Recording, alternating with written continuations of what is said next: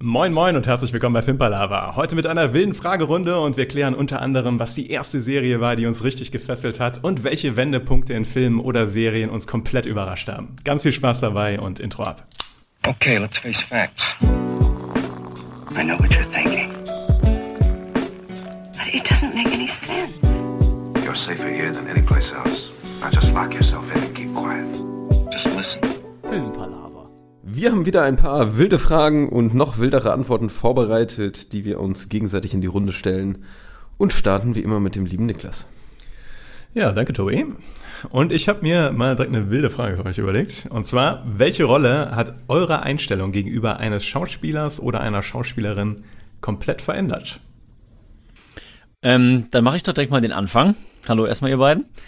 Und zwar äh, hatte ich darauf tatsächlich äh, praktischerweise relativ schnell eine Antwort. Ähm, es gibt nämlich einen Schauspieler, den ich sehr lange nur in bestimmten Rollen einfach kannte und den ich da auch ein bisschen abgestempelt hatte. Und von dem ich dann nach wirklich 10, 15 Jahren einen äh, Film gesehen habe, wo er in einer ganz anderen Rolle war und ja, wo ich jetzt sagen muss, okay, auch weil man über den auch sehr viele negative Kommentare liest, wo ich sagen muss, na, der, wenn er will, der kann schon auch Schauspielern, der ist da nicht ganz ohne Grund da, wo er ist. Und zwar rede ich von Adam Sandler. Schauspieler, der sehr oft sehr negativ bewertet wird, außer von den Leuten, die jetzt halt sagen, ja, ich liebe einfach alle Adam Sandler Filme, aber ansonsten oft sehr, ja, ich sag mal, kritisch dargestellt wird im Sinne von, ja, der kann, also es ist so ein bisschen wie hier in Deutschland ähm, Til Schweiger so, kriegt den Mund nicht richtig auf und kann nur seine Comedy-Schiene und das war's. Und ich habe dann, ähm, ist das schon ein bisschen her, vor gut zehn Jahren oder sowas, den Film gesehen, Rain Over Me. Ähm, ich glaube, zu Deutsch ist der irgendwie Die Liebe in mir oder irgendwie sowas. Und das ist ähm, ein Drama, wo er ja halt die Hauptrolle spielt. Und zwar die Rolle, die heißt, muss ich mal kurz nachschauen, äh, Charlie Feynman heißt die Rolle, die er spielt. Und es geht da eben darum, dass äh, sich quasi zwei ehemalige Studienkollegen wieder treffen, nach, ich glaube, 20 Jahren oder so, die, die sich nicht gesehen haben. Und äh, zufällig auf der Straße. Und der eine von den beiden hat halt, also ist halt jetzt Arzt und hat seine Family und hat so richtig sein geregeltes Leben und ne.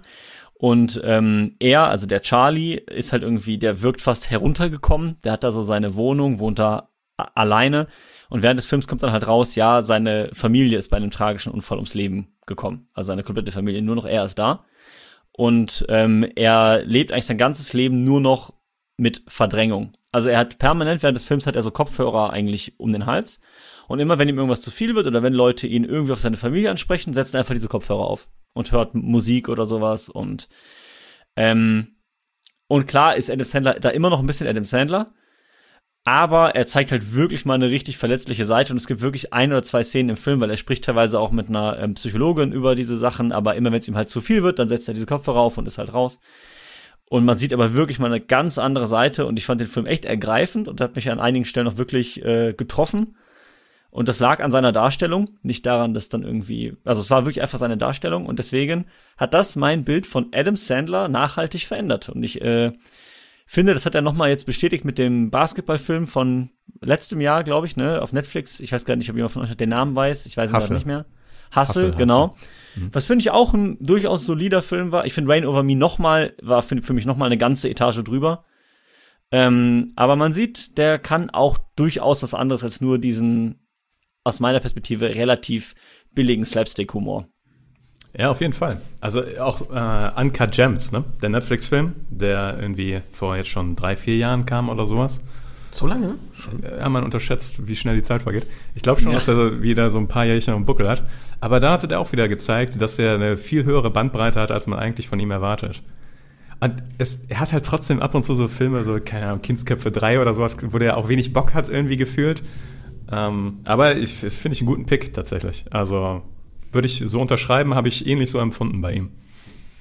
Ich, ich bin aber äh, ähnlich äh, vorgegangen. Also man tendenziell sucht man ja jetzt jemanden, der einem zum Positiven, sag ich mal, den man so ein bisschen aufwertend dann irgendwie kennenlernt.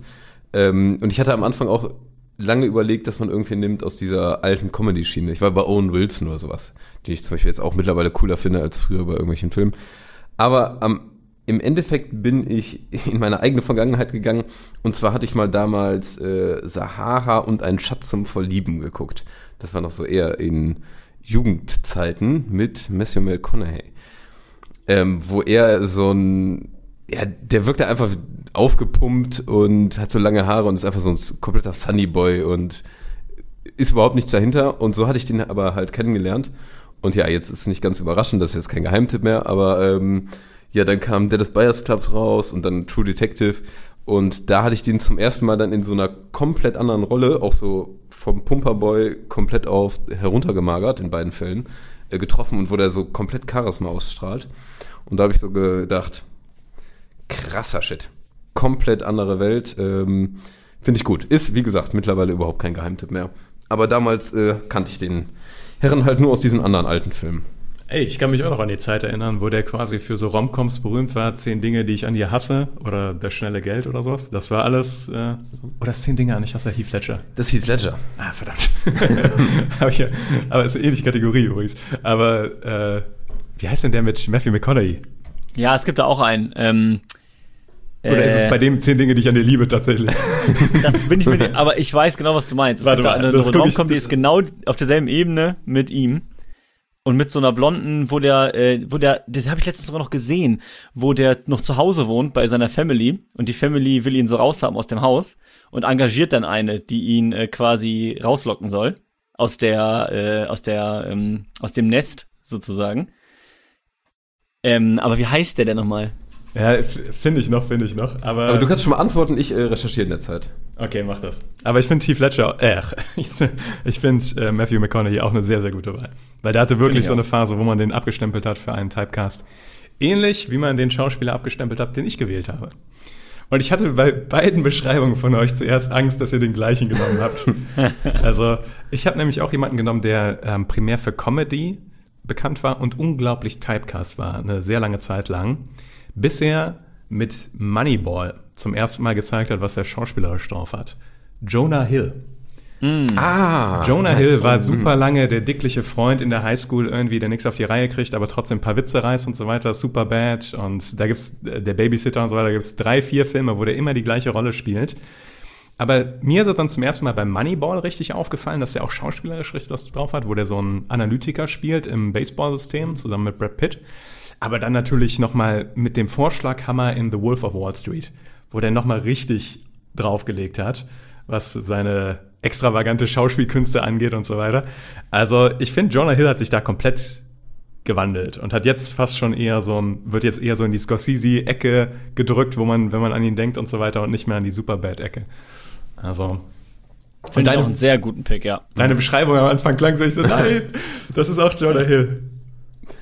Stimmt, Moneyball habe ich auch noch im Kopf. Der äh, gerade so sein Zusammenspiel mit Brad Pitt, da fand ich richtig cool. Also äh, der ist ja dieser Analytiker, der da so supportet und sowas. Äh, Das hat irgendwie geil, äh, geil funktioniert. Dafür, dass es ein Sportfilm ist, den ich eigentlich nicht so feier. Also Sportfilm an sich. Ich habe es rausgefunden. Es ist äh, das Wort 10 kommt vor. Deshalb, äh, wie werde ich ihn los in 10 Tagen? Ah, Genau, sowas. genau, Ja. stimmt, der war's. Aber ja, der hatte da so, weiß ich nicht, ein paar Jahre, da hat er nur sowas gemacht. Und nur so ein, nur so ein Sunny Boy gespielt. Obwohl der, glaube ich, auch schon früh andere Rollen hatte. Also, Sicherlich, ja, aber man kennt vielleicht viel auch von dem gar nicht mehr. Ich, mich hatte gerade überrascht beim Durchgucken, dass der zum Beispiel bei Texas Chainsaw Massacre die Rückkehr mitspielt. lustig, dass du das sagst. Beim klar. Recherchieren für kuriose Filmfakten bin ich da auf den Fakt gestoßen. Ähm, tatsächlich wollte nämlich Matthew McConaughey verhindern, dass der veröffentlicht wird, der Film. da ist noch eine andere bekannte Schauspielerin drin. Ähm, nicht nur Matthew McConaughey.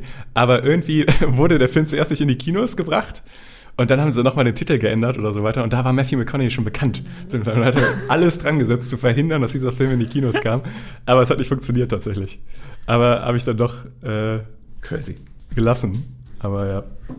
Herrlich. ja. Ähm, soll ich euch mal eine weitere Frage äh, kredenzen? Kredenzen, ja, gerne. Und zwar ähm, würde ich von euch gerne wissen, oder ich habe euch äh, gefragt, gibt es bestimmte Elemente, die bei Filmen immer wieder vorkommen und die euch nerven? Ja, viele. Ausgesprochen viele tatsächlich. Ähm, ich bin im Endeffekt, äh, habe ich mich jetzt auf die Storyline eingeschossen, weil mich das immer enorm äh, nervt. Und da gehe ich in jeden Superhelden- und Actionfilm äh, rein, wo sowas der Fall ist. Immer wenn's, äh, wenn die Prä also wenn der Grundkonflikt, sag ich mal, immer ist, oh fuck, die ganze Welt geht unter, dass man direkt immer so übertrieben hochstapeln muss, das fuckt mich jedes Mal aufs Neue wieder ab, wo ich mir immer denke, wirklich, du machst irgendeine Storyline, es geht um eine Bombe, es geht um KI oder sonst was, aber es geht auf jeden Fall immer darum, dass die ganze Welt untergeht, wenn, wenn wir dieses kleine Problem hier nicht lösen und dann wird das durch so ein paar kleine Sachen gemacht. Warum nicht tiefer stapeln? Warum geht's nicht nur um ein Menschenleben oder um irgendwie ein bisschen was? Ähm, das ist, finde ich, viel nahbarer und dann kann ich mich viel besser in diesen Film reinversetzen. In dem Moment, wo es immer um alles, alles geht, finde ich, sind jede Herangehensweisen, dann musst du nicht mehr überlegen, ob diese eine Person rettest oder nicht. Das macht überhaupt keinen Sinn mehr. Du, es geht um die ganze Welt, der lässt ja alle Opfer hinter dir. Das äh, nimmt mir einfach alles weg. Also jede Ernsthaftigkeit, jedes Mitgefühl und sonst was. Wenn die ganzen Städte zerstört werden, interessiert überhaupt keinen mehr. Ich hasse es, wenn es um zu viel geht. Das ist ein sehr guter Punkt. Und es ist so viele Superheldenfilme kranken daran. Aber auch Actionfilme. Auch Actionfilme, ja. Und, Und- oft wird das auch so reingedrückt noch, ne? Das habe ich bei Dungeons and Dragons das letzte Mal ganz extrem gedacht. Dungeons and Dragons war kein schlechter Film, also den fand ich sehr unterhaltsam. Aber dass es dann auf einmal wieder um alles gehen muss, obwohl du eigentlich nur diesen Diebstahl-Plot hast und so weiter, das war so. ah. Und du brauchst es ja wirklich nicht. Du kannst ja Emotionen über einzelne Figuren unfassbar gut erzeugen. Es gibt ja so viele Filme, wo es um wenig geht, aber das dann intensiv. Ähm, viel, viel besser. Ich finde auch den Aspekt gut, den du sagst, dass dadurch ja die Bedeutung des Einzelnen total verloren geht. Weil du dann halt sagst, ja gut, ach, das ist jetzt noch eine Stadt mit einer Million Einwohnern platt gemacht worden, ja gut, okay. Und so bei anderen Filmen schaffst du es halt, dass selbst äh, ja eine Person, die irgendwie geht, die dir sonst was auslöst. Und das geht dann einfach alles verloren. Das ist alles, wie du sagst, ne, immer dieses höher, schneller, weiter. Am besten geht's noch ums ganze Universum so. Das Stimmt. finde ich einen sehr guten Pick. Es geht ja gar nicht mehr mittlerweile um die Welt, es geht ja nur um Welten, Universen. Und ich Ja. bin gespannt, wo das äh, gerade im Marvel-Universum irgendwann endet. Also, ich meine, wir haben ja schon Zeit und alles drin, also irgendwie. Vielleicht geht's dann um die, um die Existenz als Ganzes. Ja, aber da, deswegen haben sie auch immer so Probleme, da nochmal das so aufzubauen und so weiter, weil die immer wieder das toppen müssen. Ja, aber die Frage ist, müssen sie das? Das ist ja genau das Pro- Problem. Sie sind halt der Meinung, sie müssen es immer wieder toppen und es muss noch größer und noch imposanter und dann noch das Universum. Dabei wäre es vielleicht viel, viel cooler, nochmal eine kleine Geschichte zu erzählen. Ja, sowas wie Logan. Als Lo- Ja, das zum war, Beispiel. Das war ein perfektes Beispiel. Ja. ja, Obwohl es gibt da auch den Aspekt zumindest, weil Xavier da ja dement wird und mit seinen Kräften, wenn er dement ist, nochmal eine Gefahr für die ganze Menschheit ist. Aber es ist nicht ist so im nicht so- es geht Genau. um einzelne Personen vor allem. Nochmal finde ich sehr viel intensiver, ja. Aber es ist, glaube ich, auch für Marvel jetzt nicht mehr ganz so einfach zu sagen, okay, es geht jetzt darum, dass wir der alten Omi hier über die Straße helfen. Also, die Ja. da jetzt so hart runter zu skalieren, wird knifflig für die. Naja. Ich habe ähm, tatsächlich einen größeren Punkt, der aber schnell abgehandelt ist und was mich im Moment am meisten nervt, ist einfach, dass es so viele Sequels gibt und zu wenig innovative Ideen einfach für einzelne Filme, die einfach alleine dastehen. Das ganz grob gesagt, aber dann habe ich auch einen ganz kleinen Punkt, der quasi nur so ein Nitpicking ist, der mich aber auch immer nervt. Und zwar, wenn in Filmen sich Leute verabreden und nicht sagen, wo Wann und wann. Das ist so häufig. Das ist fast immer so. Natürlich willst du den Zuschauer es nicht zu kompliziert machen oder so weiter, aber die Ver und wir treffen uns dann und dann geht's richtig los. Ja, wo denn? Und wann? und das ist etwas, finde ich, ich finde es einfach unrealistisch. Ich finde es besser, wenn das so quasi in den Filmen drin wäre. Aber ist ein ganz kleines Niveau natürlich. Aber da, da gibt's ja viele Sachen. Das ist ja auch immer das bei ähm, Telefonaten und so, dass auch keiner Hallo oder Ja. wie, wie geht's dir? Und ja, dann äh, bis, bis später, ja, danke für den Anruf, ja, ciao, sondern da wird immer einfach mitten im Satz aufgelegt. Und das sind so genau diese kleinen Elemente, die, glaube ich, einfach den Film straffen sollen. Aber Oder das Frühstück nie gegessen wird und so. Oh ist, ja. glaube ich, auch so ein Running, Running Gag schon fast, ja. Und dass es immer hell ist, wenn alle frühstücken. Und das Frühstück sich immer so, so ein Sonntagsfrühstück ist, obwohl gleich alle zur Arbeit müssen. Und ja, so, Leute, immer, immer so, so ein riesen Brunch so au- aufgetischt, ja. Das stimmt. Und nie einfach nur so zwei, zwei Teller mit einer trockenen Scheibe Toast drauf. So. ja, halbe, halbe Tasse kalter Kaffee oder Und, und, und dann aber los, aber auch. Ah, Marcel, schön. was nervt dich denn so richtig? Ähm, ich habe mich entschieden, es gibt auch ganz viele Sachen. Ich habe auch überlegt, mit Marvel immer dieses, ähm, da wo es ernst wird, einen Witz reinzubringen zum Beispiel. Wo ich mir denke, okay, nimmt, haut mich kurz komplett aus der Szene raus. Aber habe ich mich im Endeffekt nicht für entschieden, ich würde es trotzdem kurz anbringen, sondern entschieden habe ich mich für die berühmten letzten Worte. Und äh, es ist so eine Sache, das kann gut inszeniert sein, ist es aber ganz oft nicht. Ganz oft ist es dieses so, derjenige liegt röchelnd am Boden und braucht jetzt halt noch diese letzten Worte, um nochmal die Emotion reinzudrücken.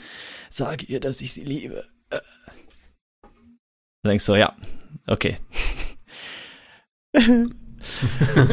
ähm, und ich finde, das kann inszenatorisch gut gemacht werden, zum Beispiel beim Film 1917 ähm, wo du siehst, wie der Kumpan wirklich, du bist quasi live dabei, wie er verletzt wird und wie er dann langsam stirbt. Und da sagt er am Ende halt auch noch was und so, aber da denke ich mir, da, da ist das irgendwie erklärt, weil der Film will zeigen, wie jemand innerhalb von zehn Minuten quasi anhand so einer Verletzung stirbt und wie brutal das im Krieg halt einfach ist. Da macht Sinn. Aber ganz oft macht es einfach keinen Sinn. Dann ist es nur dazu da, dass der halt noch diese letzte Emotion rauspressen kann. Und ich finde es oft einfach schlecht, vor allen Dingen dann dieses, ja, der letzte Satz geht noch und direkt danach ist dann die Luft weg. Ja, haut mich immer eher raus, als dass es mich emotional wirklich ergreifen würde, sagen wir es mal so. Ich weiß sehr gut, was du meinst, ja. Aber das ist die Frage, ist das schlimmer oder ist es schlimmer, wenn die Todesszene da ist, die Person stirbt und dann doch wieder lebt?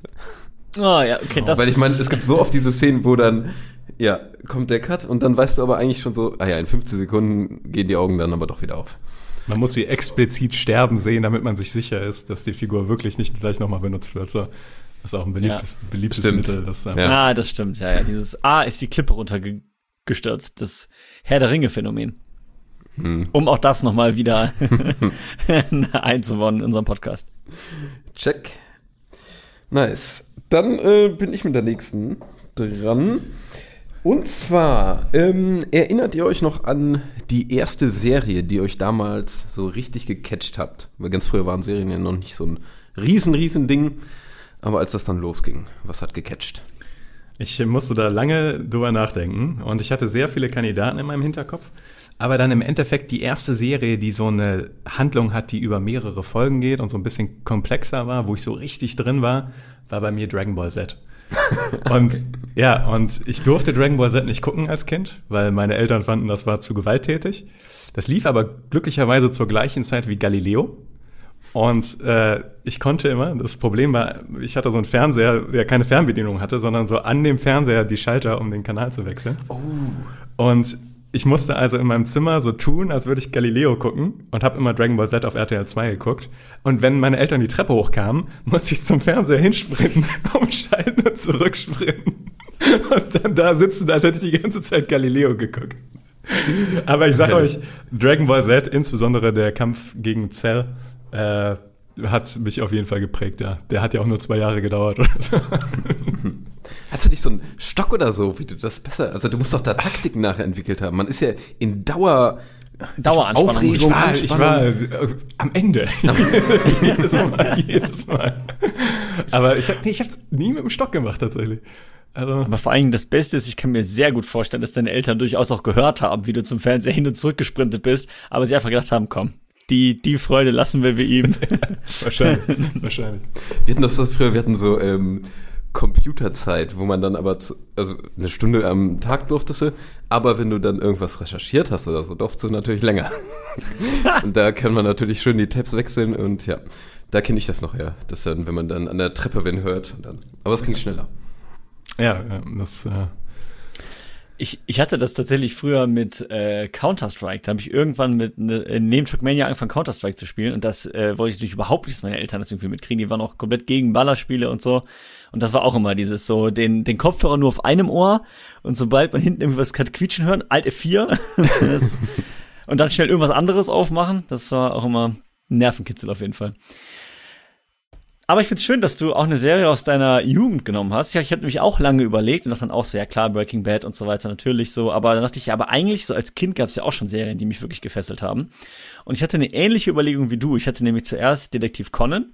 Das habe ich einfach gerne geschaut. Das fand ich einfach ultra nice. Aber das hatte, ja, das hatte auch einen roten Faden, aber der war eher untergeordnet. Da waren es eher so die einzelnen Fälle. Und warum ich dann gekommen bin, ist Yu-Gi-Oh! Ah. Und das fand ich nämlich ultra nice, weil das halt auch diese kontinuierliche Storyline hatte. Und du wolltest immer wissen, ja, was hat's jetzt mit diesen äh, Puzzles auf sich und ähm, mit diesen verschiedenen Artefakten und äh, welche, also da waren immer diese Turniere, wo dann die Duelle immer schwieriger wurden und dann kam der noch der nächste und noch der nächste und du dachtest, okay, und am, am Ende kommt Pegasus und ich warte auf diesen Kampf gegen Pegasus. Und das hatte einfach so eine so eine folgenübergreifenden Spannungsaufbau. Also das hat mich auf jeden Fall damals gepackt und in seinen Bann gezogen. Mega gut. Ich erinnere mich auch noch super gut an die erste Staffel. Auf dieser Insel, ne? Mit Ja, diesem Schloss, genau, wo, genau. wo Pegasus drin war. Zuerst mussten sich alle überall auf der Insel fighten. Und Genau. am Ende war es im Schloss drin. Genau, die mussten dann irgendwie so Sachen sammeln und wenn sie eine bestimmte Anzahl hatten, dann konnten die halt rein in, in das Schloss und dann geht da das richtige Turnier los unter den Top 8 oder sowas dann noch. Und das war echt äh, richtig nice. Und du äh, sahst dann auch immer die Duelle von Pegasus aus der Sicht von Yu-Gi-Oh! und so, der das dann immer schon von außen so an analysiert hat. So, okay. Ja, war schon. Und mit Kai war er dann auf dem Dach, oder? Ja, ja, mit dem genau. äh, Blue-Eyed Dragon. Yes. Ja, Ja, ja. Das war, das Ja, war schon ja. eine gute Zeit. das weiß ich auch. auch Habe ich alles noch richtig vor Augen. Also, Ja. Ja, ist schade, ich kann ungefähr überhaupt nicht mitreden. Bei keiner von beiden Serien. Beides so gut wie gar nicht gesehen, außer mal Einzelfolgen. Deshalb, äh, bei mir geht's halt auch etwas später los, mit denen, dass man äh, Serien gucken durfte und konnte. Äh, und deshalb bin ich weg von den Kinderserien. Bei mir war es irgendwann, ähm, und ich weiß nicht, ob mein Bruder die auf DVD geholt hatte oder wie, wo, wo die herkam, Lost. Ah, Irgendwann, äh, irgendwann hatte ich äh, diesen, hatten wir, hatte ich den eig ersten eigenen PC oder so, glaube ich dann. Und dann hatte ich Lost auf, äh, ich glaube, diese ganze Box, die erste Staffel oder wie auch immer. Und ich habe wirklich ähm, das erste Mal herausgefunden, was Binge-Watching ist. Äh, und da bis spät in die Nacht geguckt, was ich vorher wirklich noch nie gemacht hatte und so viele Folgen durchgeballert. Und die hatten auch geile Cliffhanger. Also das hat auch, äh, gerade so die ersten beiden Staffeln haben auch geil gezündet. Deshalb war das, äh, ja, die erste Serie, die ich, sag ich mal, auch so am Stück richtig verschlungen habe. Es war auch, glaube ich, wirklich die erste Serie, die dieses ähm, Storytelling im Sinne von, ähm, wie heißt das nochmal? Etwas pflanzen und später pflücken quasi. Also da wurden in der ersten Staffel schon so viele Sachen so leicht mal angeteasert. Oder hier gibt's einen Code und da gibt's eine verschlossene Falltür, die dann teilweise erst in Staffel drei oder vier dann irgendwie aufgelöst wurden oder wieder, wo wieder angeknüpft wurde. Also das hatten die auf jeden Fall echt raus. Hat gegen Ende ein bisschen. Ich wollte gerade sagen, bisschen- die, die hatten das, würde ich sagen, noch nicht so ganz raus. Also die haben das schon gemacht, aber die haben den Payoff teilweise ein bisschen in der vierten Staffel dann ein bisschen versaut. So. Ja, aber die ja. ersten zwei, Ja. drei Staffeln, die waren richtig gut. Die waren hinten echt raus, gut, ja. aber genau, ich würde auch sagen, der Anfang, also war schon echt stark. Und vor allen Dingen waren das ja auch echt viele Folgen pro Staffel. Ich glaube irgendwie, weiß ich nicht, 24, 25 oder sowas. Und auch Stundenfolgen, ne? Oder? War das nicht Ja, die waren Stunde, auch oder? 40 Minuten oder so. ja. Und verdammt viele Charaktere, das fand ich halt auch so geil. Du hast halt diese ganzen gesehen, dann hast du nach und nach diese Background-Stories bekommen. Und das fand ich auch super spannend. Aber war schon cool. Also am Anfang. Nee, auf jeden Fall. Also ey, gegen die ersten Staffeln Lost würde ich auch nichts sagen. Die waren richtig stark. Das, ähm, die Auflösung war dann, aber gut. Ja, die Auflösung war dann ein bisschen schwierig, aber Gut, dann würde ich sagen, gehen wir mal weiter zu einer Frage, die euch offensichtlich gequält hat, wie ich im Vorgespräch gehört habe. Und zwar, welcher vergessene Filmstar sollte eurer Meinung nach ein Comeback feiern?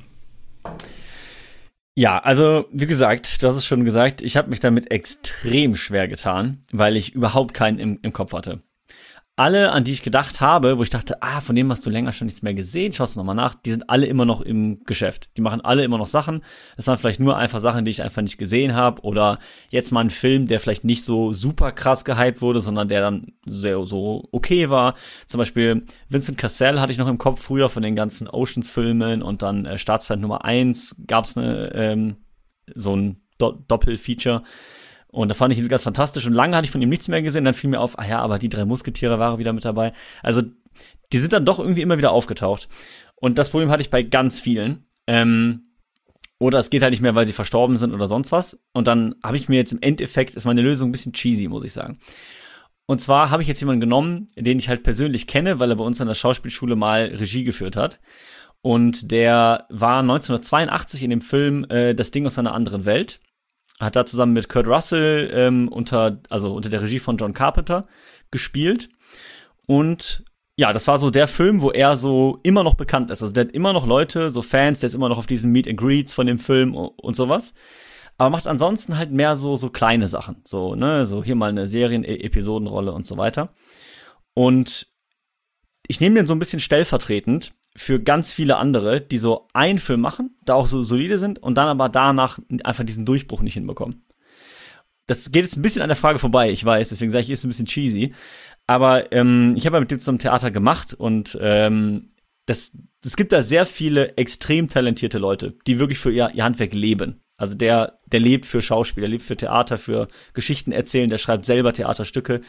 Aber er kommt trotzdem nie an diesen Punkt, wo man sagt, so, ja, ah, jetzt kennt man diesen Namen. Also Thomas G. Waits heißt der Mann, ähm, wird jetzt den meisten nicht sagen. So, aber das, und ich glaube, davon gibt es extrem viele Leute, die äh, ja ihr Handwerk einfach lieben und das auch ihr Leben lang ausführen, aber nie diesen, diesen Durchbruch schaffen.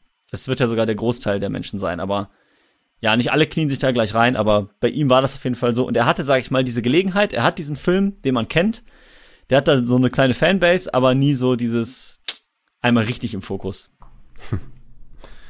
Nee, kenne ich in der Tat nicht. Ich, ich, hatte kurz die Hoffnung, als du gesagt hast, es wird ein bisschen cheesy, dass du deinen eigenen Namen droppst. Marcel Gewehr. Nachteil der Skorpione. Diesen Mann müssen wir fördern. Ja, also ich würde ich, ich würd mich sehr über ein Comeback von dir freuen. Ich hoffe, irgendwann kriegen wir das mal hin, ja. Ja, ich würde mich Ähm. auch darüber freuen, aber vielleicht in einem anderen Film. Und zu einem anderen Regisseur, dann können wir gerne drüber reden. Ach, nicht Teil der Skorpione 2? Ungern. Okay. Ähm, ja, also ich finde die Frage, ich bin gespannt, wen du gleich hast. Also man sucht natürlich eigentlich nach jemandem, äh, den man super lange nicht gesehen hat oder sonst was. Ich fand's, also sowas wie Jim Carrey oder so hatte ich zuerst im Kopf, aber da denke ich mir auch, weiß ich nicht, ob ich, ob ich den jetzt unbedingt in einem Riesen-Comeback haben will. Beziehungsweise bei vielen ist es, wie Marcel eben schon meinte, die sind ja gar nicht ganz von der Bildfläche weg. Die sind nur nicht mehr so super präsent. Deshalb bin ich auch in diese Richtung gegangen. Und wenn ich nämlich länger nicht mehr gesehen habe, letzter Film ist von 2019, nicht so lange her, ähm, ist Michael Fassbender. Der hatte mal, also vier Jahre jetzt, glaube ich, keine so richtigen Filme gemacht, aber der hatte dann irgendwann mal Assassin's Creed in der Hauptrolle, war aber ein blöder Film, Prometheus und sowas. Aber äh, der ist halt mega, mega cool und ich hätte den gerne nochmal so Comeback-mäßig in einer richtig, richtig krass heftigen Rolle von mit Denis Villeneuve oder sonst was, also wo der wirklich äh, den Hauptdarsteller raushaut. Toll. Weil ich den geil finde. I have good news for you.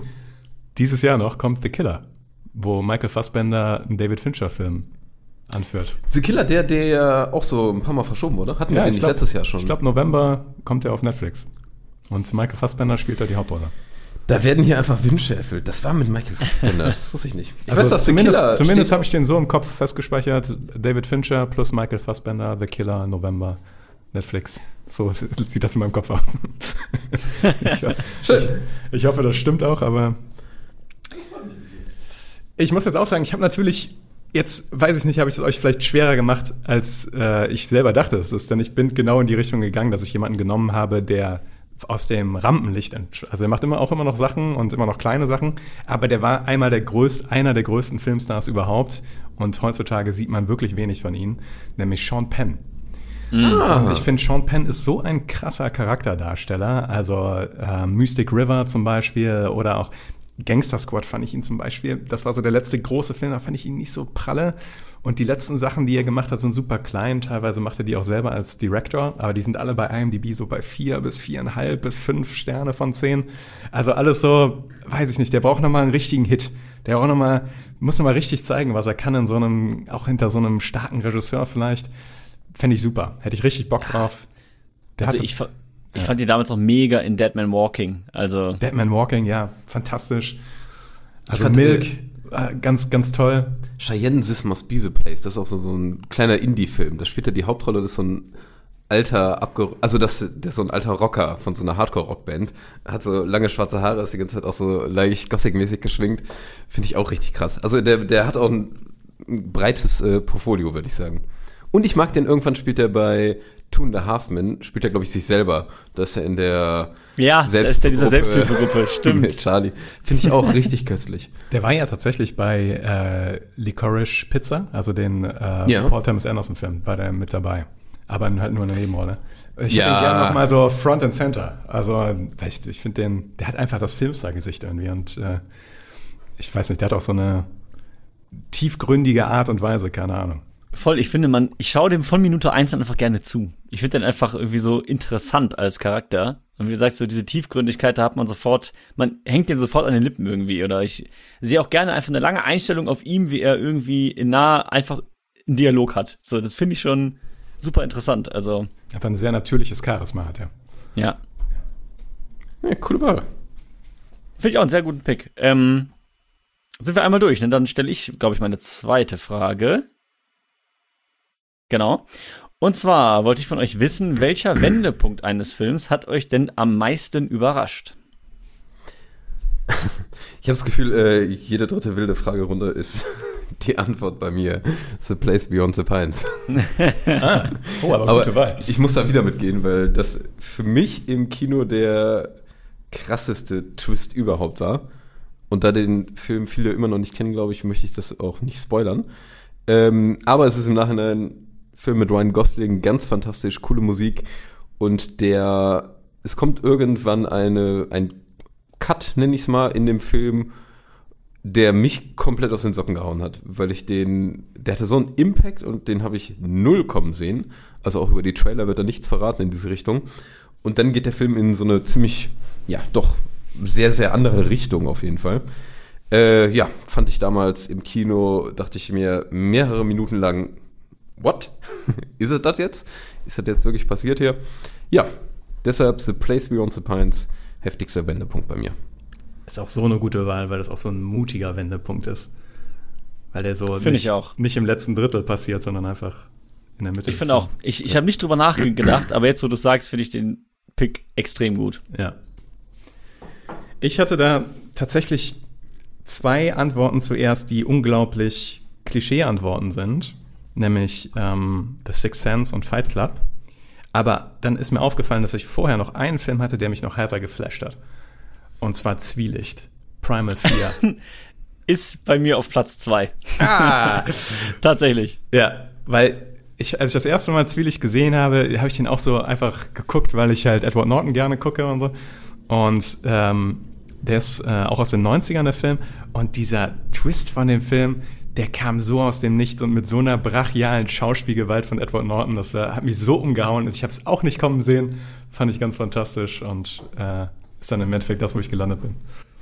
Ja, wie gesagt, ich kann dir da nur 100% beipflichten, weil es war auch äh, mein Pick. Ich habe mich jetzt noch für eine andere Sache entschieden, äh, einfach aufgrund der Tatsache, weil ich gesagt habe, der Wendepunkt bei dem Film Zwielicht kommt erst sehr spät. Es ist fast eher schon die Auflösung. Und wenn man jetzt sagen würde, Wendepunkt ist ja meistens eher so ein Punkt, der irgendwo mittig vom Film ist, wo sich halt was verändert, habe ich mich eher dafür entschieden. Aber ich hatte es hier bei mir, ich hätte es auch jetzt noch genannt, wenn du es nicht genannt hättest, weil der bei mir denselben Effekt ausgelöst hat, auf jeden Fall. Ähm, ich habe mich am Ende tatsächlich, vielleicht auch ein recht einfacher Pick, aber ich habe mich für Parasite entschieden. Ich war dann nämlich Hm, auch im oh ja. Kino, ich wusste gar nichts über den Film. Nichts. Ich hatte einfach nur von einem Kollegen die Empfehlung hier, Parasite, richtig guter Film, geh mal rein. Da war der noch gar nicht Oscar-mäßig im Gespräch oder irgendwas. Ich musste dafür in Köln in so ein Independent-Kino gehen, weil der in den großen gar nicht lief.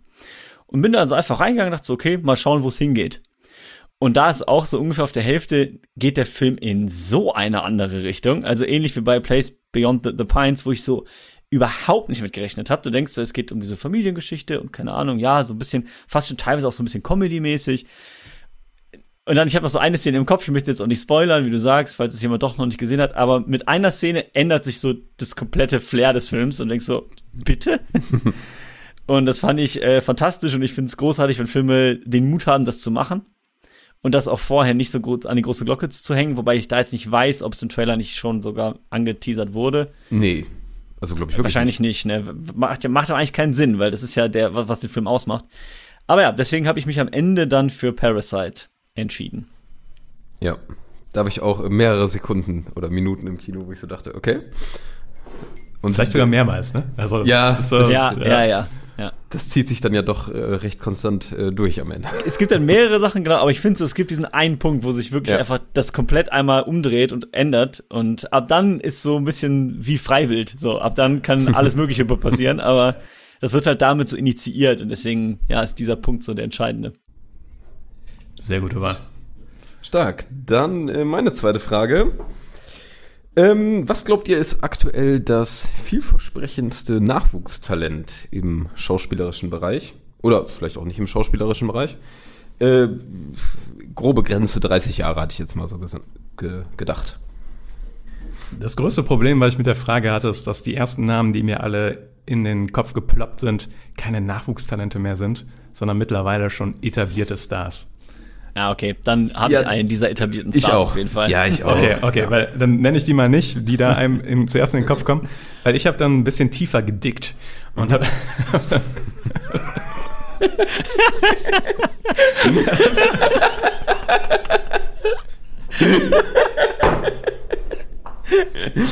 Jetzt bin ich auf den Namen doppelt gespannt. das, ist, das kommt jetzt nicht so gut.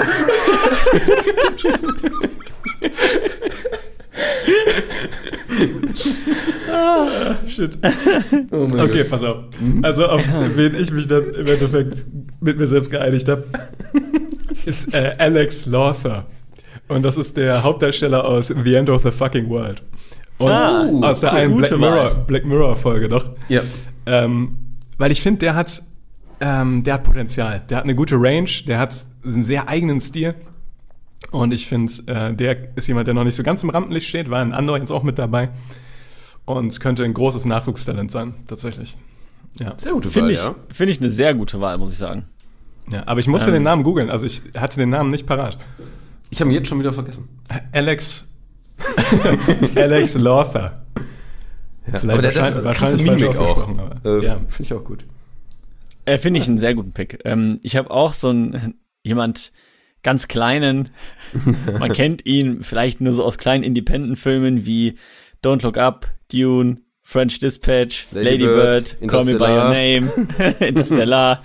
Dieser junge Bub, den der eine oder andere vielleicht schon mal gesehen hat, heißt Timothy Chalamet. Und äh, ja, wie du sagst, ist halt eigentlich schon mittlerweile fast etablierter Star, aber ist halt trotzdem, das muss man uns ja auch nochmal vor Augen führen, 27 Jahre alt. Also wirklich eigentlich noch sehr jung in der Branche. Und ja, geht ja auch zu Recht äh, sehr steil und ist in allen großen Sachen vertreten. Und ich kann mir, weshalb ich ihn jetzt auch genommen habe, ich kann mir ihn halt auch wirklich langfristig etabliert in der Filmszene vorstellen, in auch ganz verschiedenen Rollen. Also ich habe wirklich bei ihm das Gefühl, der kann eine extreme Bandbreite darstellen und ich sehe ihn auch später in irgendwelchen krassen Charakterrollen oder in so, ähm, wie wir eben meinten, klar, Dune, das sind wieder so diese Epos-Filme, ne? da geht's wieder um, um alles und riesige Welten, aber ich kann mir ihn auch wirklich vorstellen in so kleineren Geschichten, wo es mehr um, weiß ich nicht, eine Familiengeschichte geht oder, also ich sehe ihn einfach in so sehr spannenden, interessanten Rollen und glaube deshalb, dass er auch sehr lange sehr erfolgreich bleiben wird. Ja, same. Also, ich glaube, er wird so der, könnte der nächste Leonardo DiCaprio werden oder sowas tatsächlich. Also von dem, von dem Level her sogar. Jetzt sind in der Tat, äh, ich habe denselben Pick genommen und jetzt sind in der Tat genau die ganzen Argumente auch schon weg. Äh, mein Satz, den ich gerade zufügen wollte, ist, könnte echt so ein neuer Leonardo DiCaprio werden, der halt echt in so einzelnen Filmen richtig delivern kann. Und ja, ich sehe halt auch die äh, Bandbreite bei ihm so unfassbar krass gut und ich kann mir nicht vorstellen, dass der, das finde ich auch so ein Punkt, ich sehe den einfach nicht in einer schlechten Rolle. Der hat einfach zu viel Talent dafür, dass der, glaube ich, irgendwas verkacken könnte. Sprich, ich glaube, der wird langfristig einfach unfassbar viele Filme, oder ich vielleicht hoffentlich mittelmäßig viele Filme, aber in unfassbar guter Quali machen. Ich freue mich da immer auf alles, was kommt. Ja. Ich meine, man kann fast den ganzen Cast auch von äh, Little Women nennen. Ja, also ja. Florence Pugh, Saoirse Ronan, Timothy Chalamet ist auch dabei. Emma Watson jetzt vielleicht. Ich finde, die hat Schauspieler begrenztes Talent, aber ist auch ein, ein großer Nachwuchsstar. quasi. Mittlerweile auch nicht mehr. Also Ja, äh, genau, Ja, die sind halt mittlerweile schon fast so alt dann, ne? Aber es sind ja, ist jetzt kein Geheimtipp natürlich, klar. Aber ich hatte auch äh, Saoirse Ronan und sowas auch drüber nachgedacht. Ja. Oder William Poulter, äh, Poulter? ja, der mit den komischen Augenbrauen, ne? also der mit diesen, Ja, mit diesen den crazy finde ich halt auch, äh, finde ich auch extrem krass. Äh, auch gut. Der ist eine richtige Kante geworden jetzt, ne? Für, seine für seine Rolle in Guardians of the Galaxy. Ja, da fand ich ihn jetzt nicht so wunderbar, aber das liegt eher am Film. Ja. Alright. Alrighty. Bonusfrage, oder? Eine kurze Bonusfrage. Von welchem Genre gibt es eurer Meinung nach zu wenig richtig gute Filme? Ja, ähm, da ist wieder die Frage, wie geht man daran? Weil natürlich gibt's von jedem Genre ja irgendwie ein paar Filme und auch ein paar Brecher und so weiter. Und dann dachte ich an, als erstes wieder an Science Fiction, aber da hat sich in letzter Zeit schon viel getan. Da sind auch schon einige Sachen dabei, die dann doch irgendwie ganz gut waren. Da ist immer das Problem, so das richtige Mittelmaß zu finden, aus zu übertrieben, aber irgendwie, ja. Jedenfalls habe ich mich dagegen entschieden. Ähm, Horror ist eh so ein Genre, weiß ich nicht. Und ich habe jetzt was genommen, was vielleicht nicht so auf der Hand liegt, und zwar Comedy. Ähm, jetzt werden mir wahrscheinlich viele Leute widersprechen, weil sie einfach sagen, ja, es gibt doch so viele Comedy-Filme, da sind doch so viele gut. Ich finde viele Comedy, also f- 90 locker Prozent der Comedy-Filme finde ich Mittelmaß. Wirklich. Comedy-Filme werden so irgendwie am Laufband produziert und ich finde sie ganz oft wirklich mittelmäßig. Ist schon gut, wenn so ein Film mit dabei ist, wo ich mal zwischendurch mal so einen Lächler hab. So man denkt so, ach ja, doch, das war ganz, ganz amüsant. Aber dass es wirklich lustig ist, also wirklich ein richtig lustiger Film ist, ist halt auch die Paradedisziplin, zumal Comedy halt auch sehr subjektiv ist. Ähm, von daher natürlich auch schwierig, aber aus meiner Perspektive finde ich, gibt's da zu wenig Sachen, wo ich wirklich sage, okay, das war einfach echt ein verdammt lustiger Film. Und gerade in den letzten Jahren habe ich da, ich weiß nicht, wann ich zuletzt einen Film gesehen habe, wo ich wirklich richtig lachen musste. Und das war halt bei den ersten, als ich die ersten Male OSS 117 oder sowas gesehen habe, da war das halt schon der Fall. Da waren halt so Szenen mit dabei, gerade so Situationskomiken, die ich einfach großartig fand. Und wo ich wirklich einfach richtig lachen musste. Und das fehlt mir ganz, ganz häufig. Und deswegen ist meine Antwort tatsächlich, es gibt zu wenig gute Komödien. Mhm. Ja, bin ich bei. Ja. Bin ich bei. Bin ich auch bei dir. Ich finde auch wieder ein bisschen Slapstick-Komödien. Also wenn die gut gemacht sind, würde ich mir auch wieder angucken. Haben wir Ich- letztens das Thema. Ja, ja, ich frage mich, ob das jetzt langsam äh, unser Alter ist. Dass wir Das so erwachsen und gereift sind, dass wir Slapstick gut finden. Aber Ach so. Stimmt, stimmt. Aber ich fand als Kind auch nackte Kanone schon lustig. Also. ja, ja, tatsächlich, ich auch, ja. Ähm, ja, ich, ich, Genre ist natürlich nochmal so eine schwierige Abgrenzung. Ähm, zum Beispiel gibt's ja auch Western-Filme und sowas. Das ist ja eigentlich auch, das ist ja eigentlich nur ein Setting. Das ist ja eigentlich kein direktes Genre, aber ich bin tatsächlich auch danach gegangen. Ähm, und mir fehlt es, sag ich mal, man könnte jetzt sagen, Sandalenfilme, so oldschool. Steht bei mir auch Sandalenfilme. Aber äh, ich möchte das noch so ein bisschen äh, zeitlich umkorrigieren. Ähm, alles, was so richtig in die ersten Schritte der Menschheit geht, finde ich super spannend. Also es gibt zum Beispiel 10.000 BC. Den Film, der ist aber halt einfach schlecht. Ähm, Troja gab's, was ich, der war schon eher einer der besseren, fand ich. Apokalypto von Ist Mel Gibson 10.000 gab's BC so, so schlecht? Ich habe den gar nicht so schlecht in Erinnerung. Ja, gut ist er nicht. Okay. Also der, Ich habe den nicht mehr aktiv, aber ich habe den so okay abgespeichert. Aber. Ja, äh, war jetzt keine Katastrophe, aber viel gibt er nicht her. Ich hätte halt gern eins, erste Steps der Menschheitsentwicklung, ersten Dörfer kommen, dass man so relativ weit äh, zeitlich im Background ist, aber dann schon äh, nicht einfach nur irgendein Action-Uhrzeit-Stuff, sondern äh, wo es so richtig auf diese Zusammenarbeit, Connection geht. Was gab es damals schon für Konflikte, die man heute nicht so hatte? Was waren da überhaupt so, so die prägnantesten Dinge, worum man sich gekümmert hat? können auch ganz einfache Themen sein. Aber das halt so ein bisschen mehr aus nicht Doku-Sicht, sondern in einem coolen Spielfilm ver äh, verpackt, finde ich geil. Weil ich, ich mag auch an sich dieses ganze ähm, Mythologie-Setting und alles. Finde ich auch richtig geil immer. Aber eigentlich alle Filme, die davon kommen, sind im Nachhinein einfach B- oder C-Klasse-Movies oder schon fast Trash.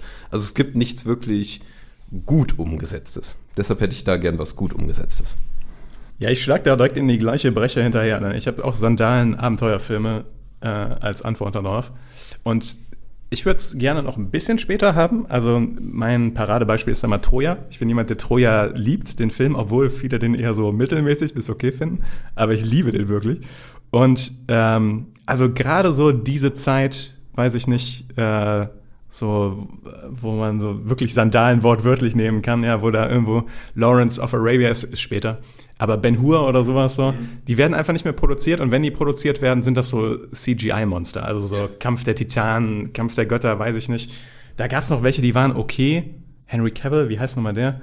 Äh, der war in einem Perseus, ähm, war das Kampf der Götter? Der war okay, aber es war nicht dieses gleiche handfeste Flair von, weiß ich nicht, Achilles stürmt den Strand hoch und schlachtet mit seinem Bronzeschwert da zehn Leute ab oder so. Oder G Gladiator und sowas, ne? Also so diese Filme, Ja. die so richtig delivered haben, das stimmt schon. Da ist in letzter Zeit echt große Flaute. Ist natürlich auch sauteuer zu produzieren und ist ein Riesenrisiko, wenn da ein, Pro ähm, ein Produktionsstudio viel Geld reinsteckt. Aber ich hab, ich hab, finde so Riesenkulissen und sowas und so 10.000 Komparsen und sowas finde ich immer fantastisch. Habe immer richtig Bock drauf. Und das Publikum ist da. Also Game of Thrones ist ja nicht, äh, also hat ja auch viele so Anleihen und die Leute finden das auch super. Also, Ja, und es gibt unendlich viele Geschichten. Muss man überlegen, wenn du, weiß ich nicht, äh, 10.000 Jahre zurückgehen kannst oder Tausende, was du da alles äh, aufmachen kannst. mega, mega. Also äh, Material ist da mehr als genug. Gut, also wisst ihr Bescheid, Produktionsstudios, einfach Sandalenfilme produzieren und gute Komödien und dann kann nichts mehr schiefgehen. Und einfach uns anfragen, wir haben eh die besten Ideen, also gar Genau. kein Problem. Wir, wir schreiben das Skript, gar kein Problem. nice. Alles klar, wrappen wir es damit ab für heute? Das würde ich so sagen, ja. Rappen wir's ab. Rap, rap, rap.